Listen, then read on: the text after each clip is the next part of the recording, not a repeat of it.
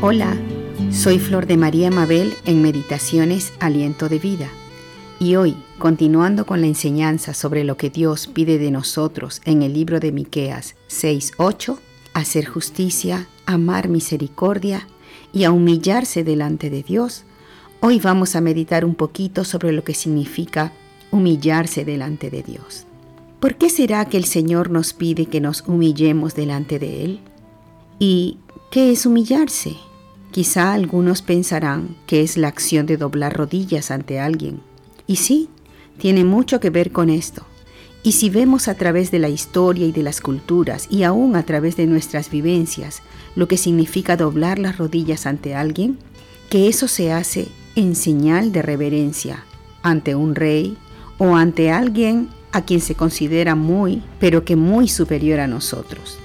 Los esclavos se arrodillaban ante su dueño en señal de sometimiento, queriendo decir con este gesto que tú eres el amo y puedes mandar lo que tú quieras, que yo obedeceré.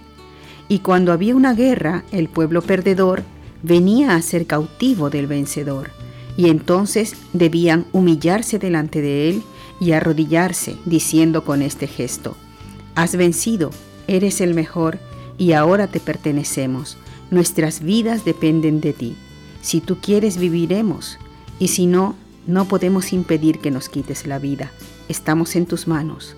Todo esto quería decir ese gesto. Hermanos, es tremendo lo que significa el humillarse, doblando las rodillas ante un ser humano. Pero cuánto más será el humillarnos delante de Dios. Y Él nos pide que nos humillemos ante su presencia. Y cuando pide esto, no está hablando solamente de que debemos arrodillarnos ante su presencia solo con nuestros cuerpos. Él nos está pidiendo que nos arrodillemos con nuestra vida completa, nuestra mente, nuestro corazón, que lo reconozcamos como nuestro Dios, nuestro Creador, el dador de la vida. De Él depende nuestro existir, hasta el aliento de nuestra vida depende de Él, nuestro respirar, Debemos reconocer que Él es nuestro Rey Supremo, no hay otro más alto. Él es Rey de Reyes y Señor de Señores.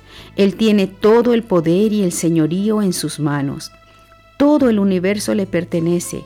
¿Cuánto más nosotros? Dios es nuestro amo y Señor, y Él requiere obediencia completa de nuestra parte. ¿Lo estamos haciendo así? ¿Estamos reconociendo con nuestras vidas que su palabra es ley para nosotros? ¿Lo estamos obedeciendo? ¿Lo estamos reconociendo como el dueño de nuestras vidas? ¿Nos estamos sometiendo a Él verdaderamente? ¿Le estamos dando la honra de vida a su nombre? Dice Dios en Malaquías 1:6, el Hijo honra al Padre y el siervo a su Señor. Si pues soy yo Padre, ¿dónde está mi honra? Y si soy Señor, ¿dónde está mi temor? Hermanos, debemos reconocer la grandeza de nuestro Dios y honrarle con todo nuestro ser. Debemos someternos a Dios y entender de una vez que a Él le debemos nuestra vida y devoción.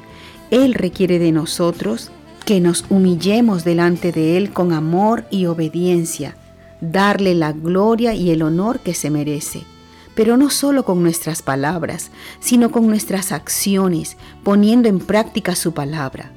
Humillemos nuestro corazón delante de Él y pongámoslo en el primer lugar.